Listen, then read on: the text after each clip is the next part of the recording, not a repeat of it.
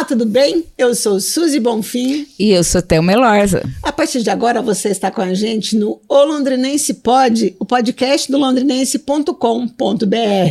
Um espaço para especialistas em diversas áreas e convidados. Uma conversa direta com conteúdo do seu interesse. Nesta edição, a gente conversa com o advogado especialista em direito digital, Fernando Pérez.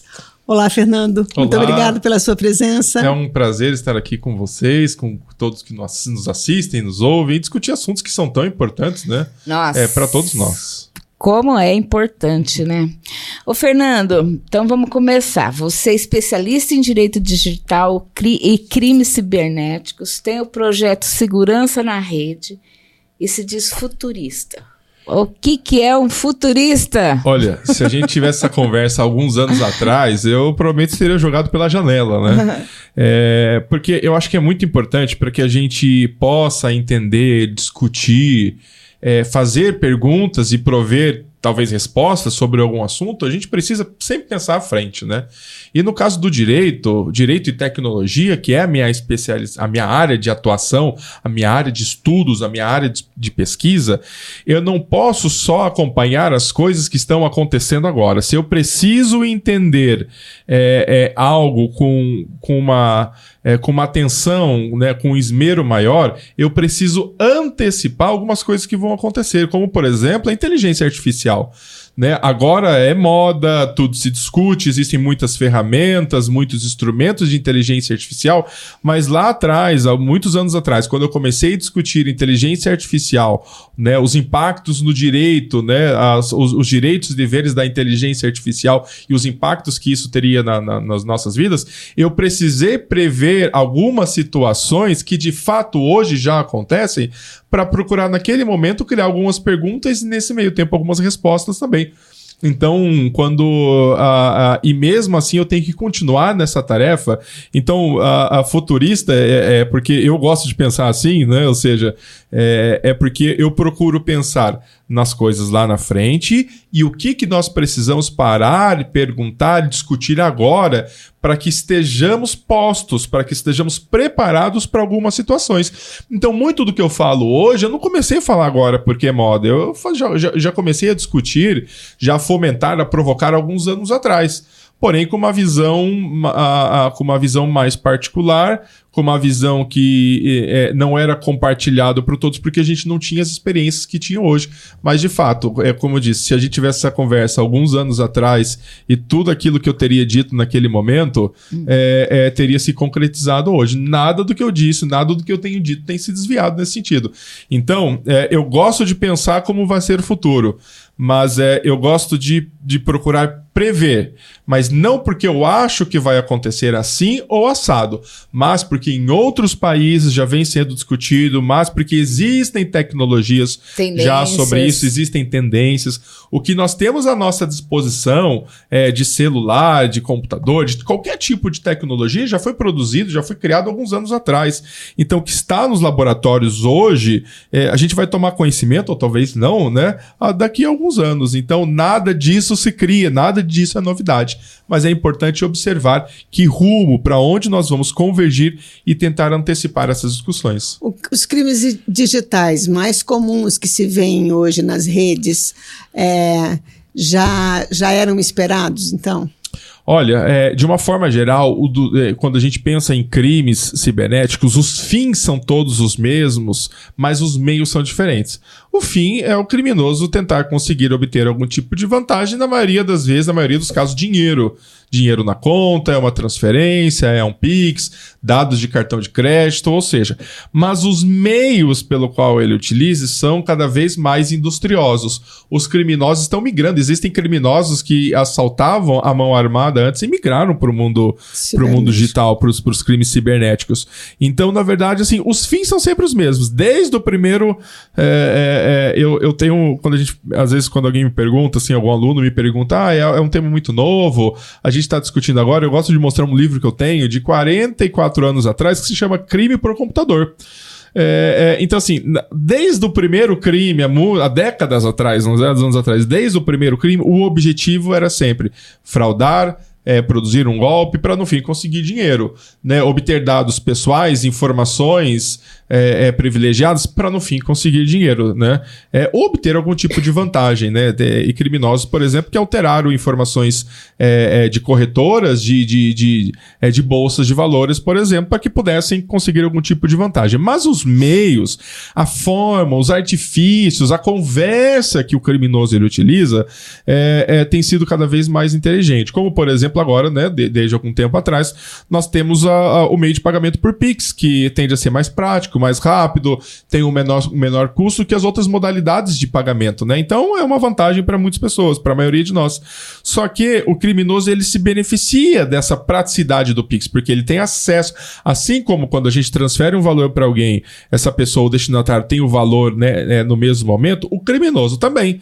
Então ele já transfere para outras contas, ele já retira esse dinheiro, ele faz o pagamento de uma conta e muitas vezes há, uma, há, um, há uma rede de crimes. Ele consegue a transferência por meio de um golpe com alguém, mas ele, ele oferece é, é, é, um outro tipo de golpe para alguém, como por exemplo, eu pago suas contas pela metade do preço, né? tiro o seu nome do Serasa, pago todas as suas contas, existem golpes assim. Então ele consegue dinheiro de uma pessoa, consegue dinheiro de outra e circula todos os valores. Então eu poderia dizer que é, é, os fins continuam os mesmos, né, desde sempre, que é conseguir algum tipo de vantagem. Agora, as, eu fico impressionado às vezes com é, com a forma que os criminosos eles, eles acabam criando novas oportunidades.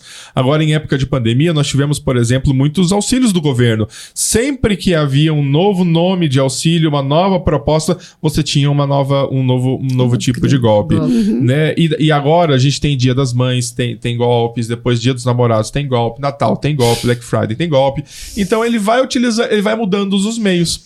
Tem crime do falso, do falso emprego, tem crime do falso investimento, é, é, tem crime da, da falsa venda de, de iPhone.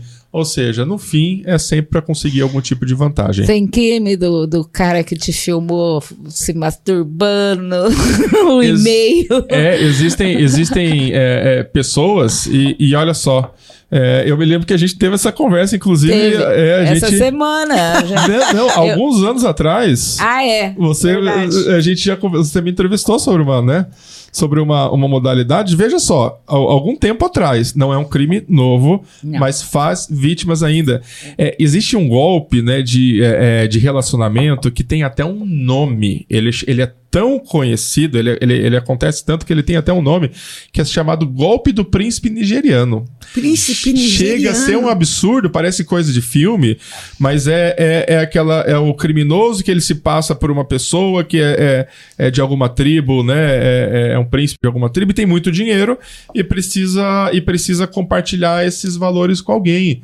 E daí ele começa. É, ele, por algum motivo, alguma coisa. E, e, parece uma coisa tão antiga que. Mas esses dias atrás, uma, uma, uma mulher recebi... veio falar que falou assim: olha, eu tô recebendo isso, eu quero saber. E é difícil as pessoas virem perguntar antes de caírem no golpe. Todo mundo vem depois que já caiu no golpe, né?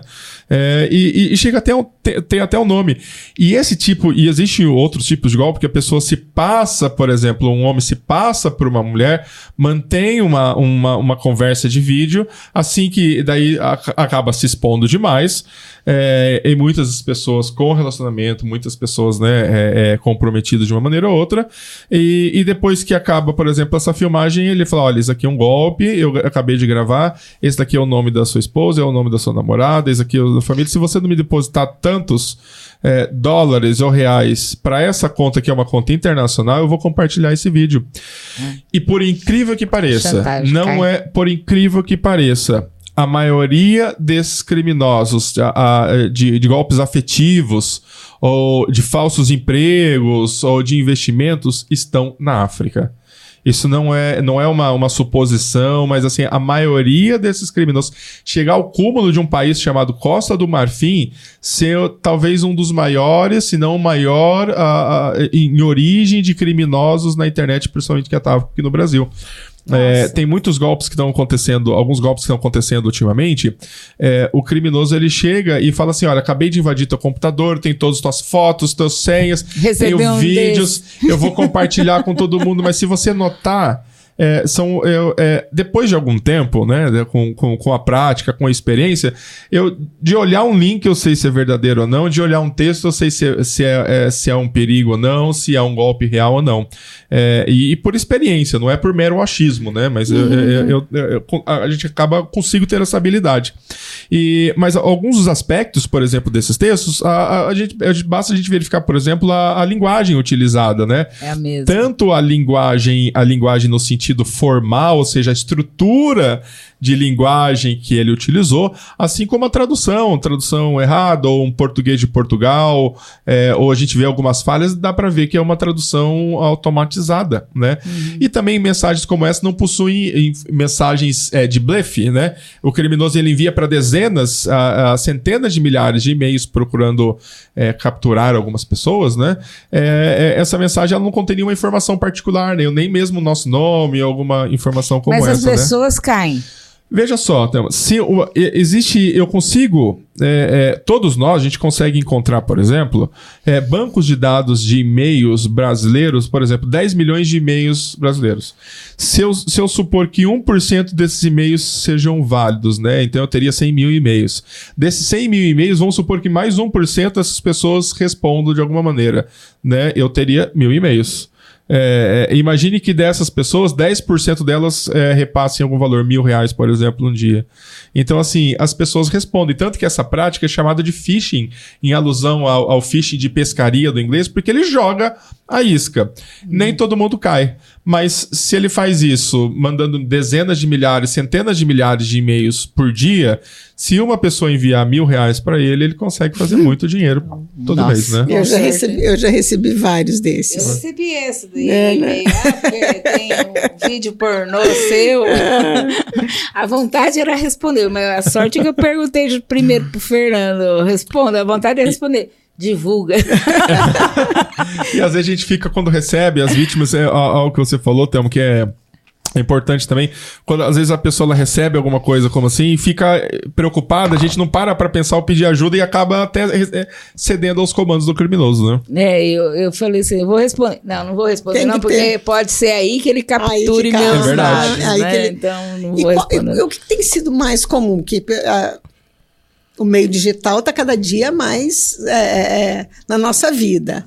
É, você, pelo que você falou, assim como a, evolui a tecnologia, os criminosos estão evoluindo junto. Sem dúvida. O que tem sido mais frequente e se há uma forma eficaz de se precaver?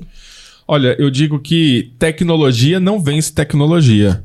Eu posso ter um antivírus mais potente no meu computador, ter aquele equipamento, ter tudo quanto é, é, é ferramenta de, de segurança no meu acesso, no meu computador, no meu celular tecnologia não vence tecnologia, porque o criminoso ele sabe. É, eu falei o antivírus porque a gente discutia muito sobre antivírus antigamente, a gente não fala mais, né? Mas é necessário antivírus até mesmo para o celular.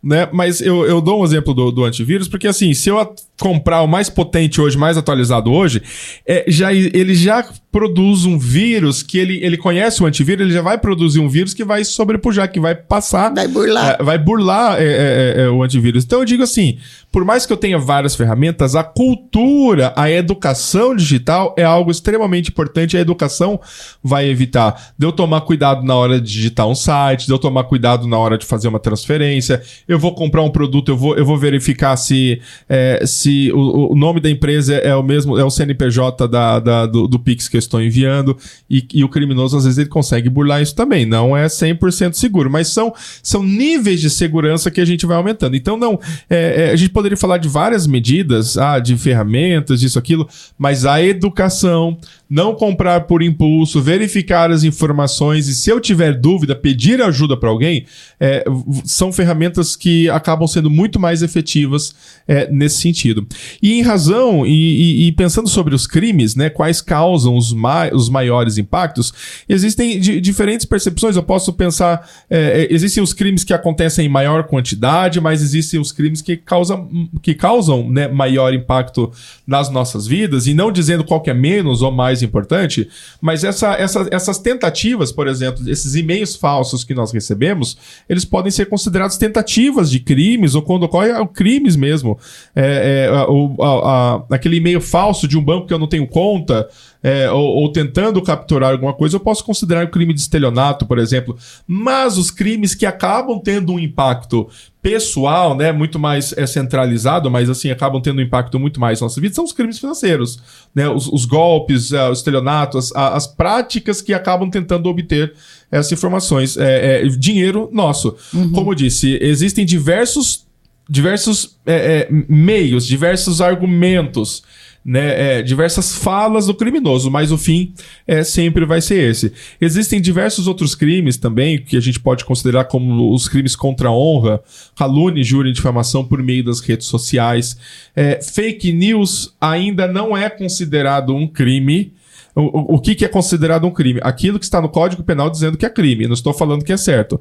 É, é, não, entrando no mérito da, da, da, fake news, mas a prática ainda não é crime, mas existe uma, uma legislação, existe essa discussão hoje no Congresso para que eventualmente até mesmo a criação né, a disseminação de fake news se torne crime também constante no Código Penal, é passível de responsabilização criminal também. Então, é, existem diversos crimes que acabam atingindo.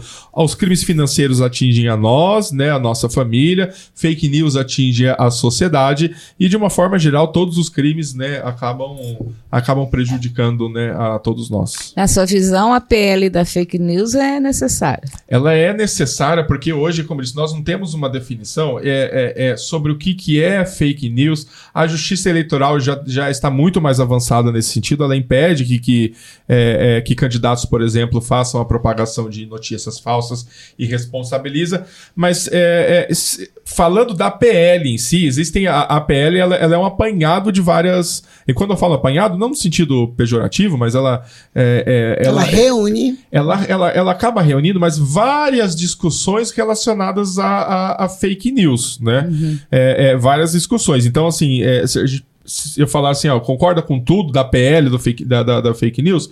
Não, existem alguns pontos que precisam ser considerados. Um que eu, um, um que eu acho que deveria, ter, deveria ser debatido, dificilmente será, é a imunidade política dentro das redes sociais. Isso, Isso por é um exemplo, absurdo. é um absurdo. Eu acho que nem deveria ser, nem deveria ser tratado nessa nessa PL. Mas enfim, né? É, é preciso hoje criminalizar a fake news. E eu tenho ouvido bastante coisa, como por exemplo, ah, a PL da censura, PL disso, PL isso daquilo. É, a gente precisa definir, e eu, não, e eu não estou entrando no mérito da correta aplicação da lei se vão aplicar a lei corretamente ou não, e não é uma questão de governo, uma questão de, de, de, de judiciário. Mas hoje, quando você produz uma. E a, e a, lei ela fala sobre a produção intencional de notícias falsas e a, e, e a, a é, o, desenvol... A, a, o impulsionamento dessas notícias, principalmente, né? Então, assim, você produzir intencionalmente uma notícia falsa, uma fake news para prejudicar alguém ou um grupo de pessoas, é, isso, sem dúvida, deve ser, tem, tem que ser é, considerado um crime para que as responsabilizações sejam é, é, efetivas. E também você pagar, por exemplo, você utilizar de robôs e utilizar de anúncios para fazer isso, é um agravante muito maior, é um agravante muito, muito delicado também. Poder econômico, né? né? É, então, assim, tem gente que tem milhões, dezenas de milhões de reais para gastar em impulsionamento em redes sociais. Então, isso precisa ser combatido. Se a gente, nós, nós é, pensamos que, ah, porque isso é censura, porque isso aquilo, não.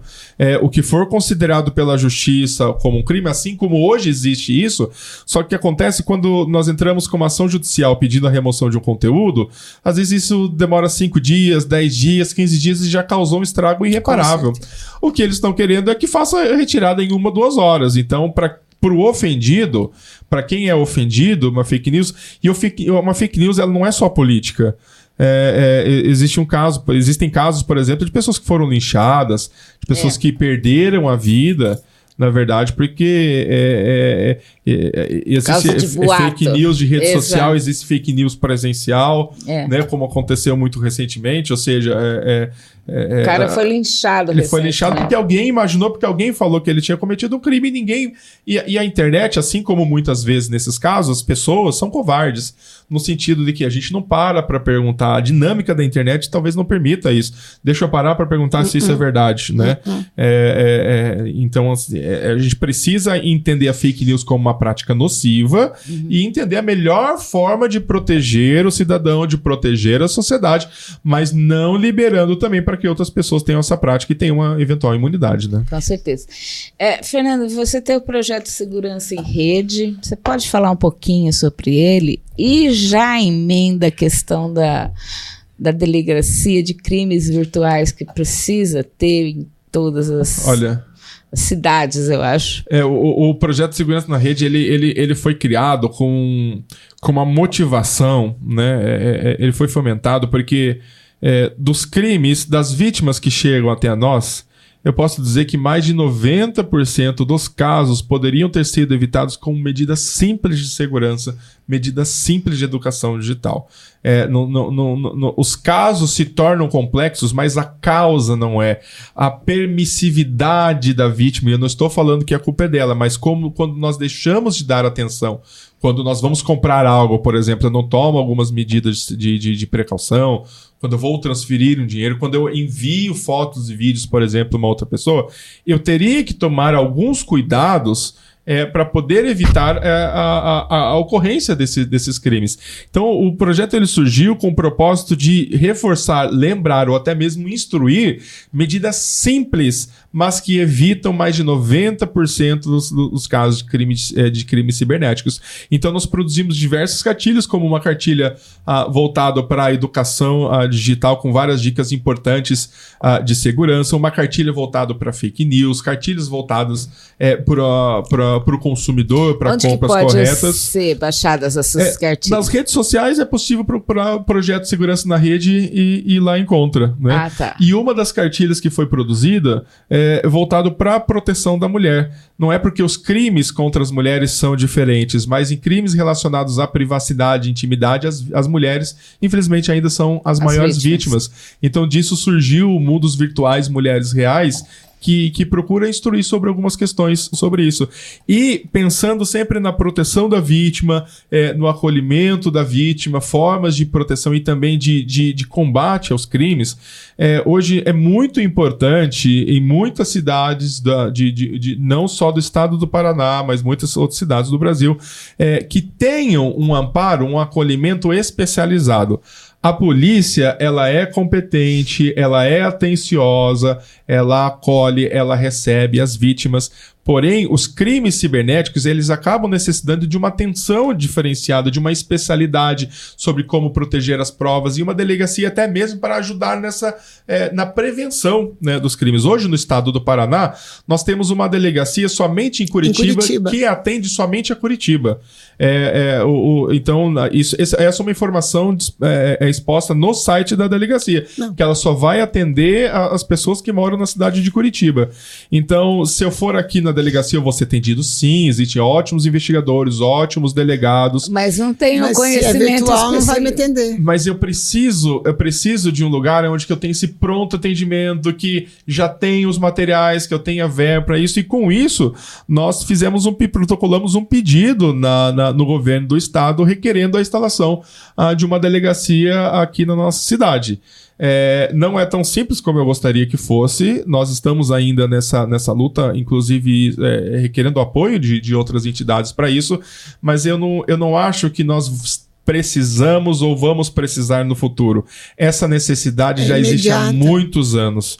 Há muitos anos. Assim como existem várias outras necessidades e acolhimentos especializados que são realizados pela, pela polícia, hoje eu não posso pensar. Hoje, a maioria dos crimes, já não só em valor, mas em quantidade, são cometidos pela internet. E existem alguns golpes que são praticados na nossa cidade há centenas, aos milhares na nossa região, e, e é necessário é, um acolhimento especializado e por isso nós vamos continuar até o dia que é, for instalada uma delegacia na cidade de Londrina especializada em crimes cibernéticos. Fernanda, eu passei por uma situação, rapidamente, só para te contar, é, num, de um crime cibernético. Na rede social, a propaganda de um produto, é, não é, inadvertidamente, não observei os comentários e tal, muito distraída, fui lá, cliquei para comprar o produto, tal, fiz o Pix quando eu vi que era um golpe, depois que eu fui ver na rede social os vários comentários, eu falei, nossa, caí num golpe.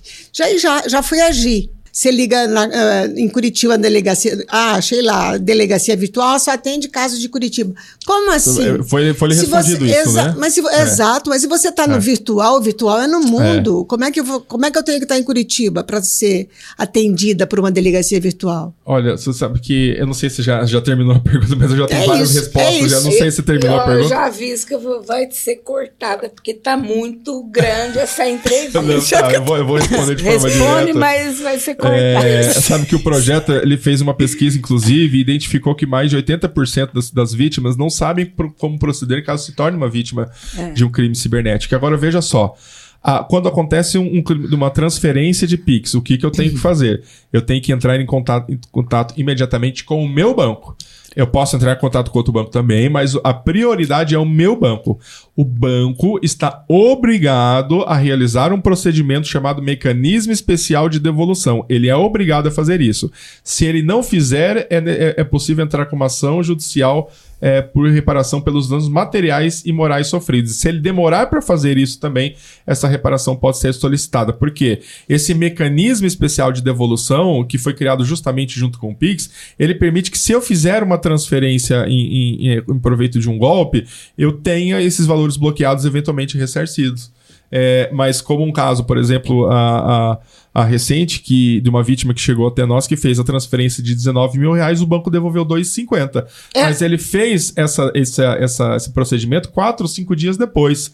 Às vezes, se tivesse feito na hora, é. ele poderia ter conseguido esses, esses valores. Não, então, não, não... se não houver essa pronta resposta, um protocolo, uma confirmação do banco, é possível uma ação judicial pedindo essa, uma reparação pelos danos materiais. Muito obrigada pela sua presença, foi ótimo. E vamos marcar outra logo, logo. Já está marcado. Eu agradeço, como disse, para discutir assuntos que são tão, tão importantes. Espero que todos possamos utilizar a internet da forma mais correta e segura. Muito obrigado. A gente agradece, Fernando. Muito obrigada mesmo. A gente fica por aqui. Acesse olondrinense.com.br é, se Curta, se inscreva. se inscreva no canal. Se inscreva no canal, acione o sininho, curta, compartilhe e até a próxima. Até a próxima. Fiquem com Deus.